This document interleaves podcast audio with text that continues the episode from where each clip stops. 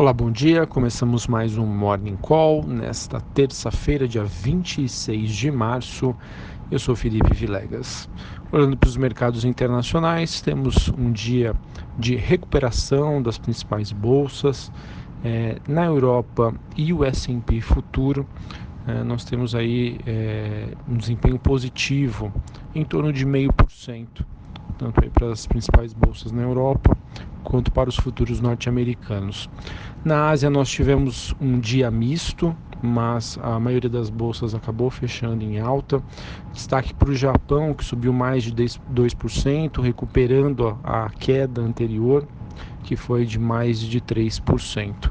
Em compensação, na China, nós tivemos aí um pregão negativo, as ações em Xangai caíram 1,5%. As moedas de países emergentes têm um desempenho misto e o índice dólar, que é aquele índice que mede a variação do dólar frente aos seus principais pares, tem uma leve queda de 0,07. Sobre as commodities, o petróleo tem um dia positivo, o WTI negociado em Nova York sobe mais de 1%, os metais seguem em direções opostas e o minério de ferro recua à espera do relatório da Vale é, enquanto aí o, a Vale não divulga este dado, a commodity, por enquanto, é, acaba tendo uma oscilação negativa.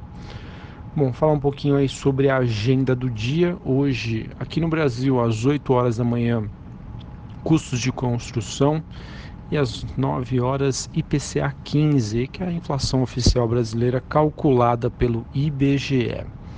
Nós também teremos o Banco Central ofertando até 14.500 contratos de swap cambial para rolagem de contratos de abril a partir das 11h30, mantendo seu padrão de atuação. E hoje, após o fechamento do mercado, Guararapes, que é a dona da Riachuelo e a Oi, divulgam seus números referentes ao quarto trimestre de 2018. Já nos Estados Unidos, às 9h30 da manhã, construção de casas novas e às 11 horas temos os dados é, de confiança do consumidor. Sobre o noticiário macroeconômico e político, reforma da Previdência aí segue no radar. É, a gente teve a consultoria Eurásia, uma consultoria política, dizendo que, apesar do Bolsonaro ter jogado lenha na fogueira, ah, eles acreditam que a reforma ainda deve ser aprovada e apontam uma chance de sucesso de 70%. De acordo com a Veja, espera-se que esta terça-feira, hoje, na CCJ, seja feito o anúncio do nome do relator da reforma. De acordo com o Globo, Bolsonaro disse que não deseja agredir Maia, mas manterá críticas à velha política e ao toma lá da cá. De acordo com a Folha, é, ele informou que Rodrigo Maia teria se comprometido a não permitir pautas bombas e não dar andamento a eventuais pedidos de impeachment, mas a responsabilidade de ordenar a base seria do governo. E para finalizar, de acordo com a Folha, o governo informa empresários que ele deve preparar um revogaço de normas que atrapalham a produção, ou seja, o objetivo é tentar reaquecer a economia.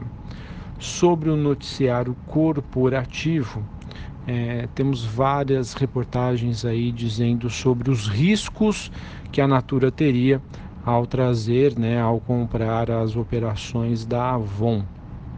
Além disso, a Tenda Tende 3 deve desdobrar as suas ações na proporção de uma para duas.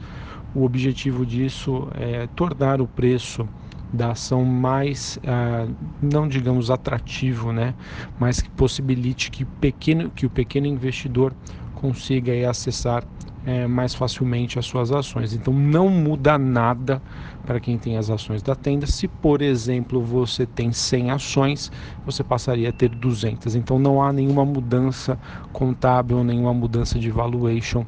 É mais uma questão ali de preço né, de, do ativo que pode facilitar a entrada de pequenos investidores. Também tivemos a justiça bloqueando cerca de 3 bilhões de reais de recursos da Vale, de acordo com a Reuters. É, isso aconteceu após Minas, Minas, Gerais ter aceitado o pedido do Ministério Público é, em relação a cocais. Também temos a BR Foods, que revê a sua estratégia para a Sadia e a Quali, e a CEMIG, que tenta evitar uma fiscalização da Enel sobre indicadores de distribuição de energia.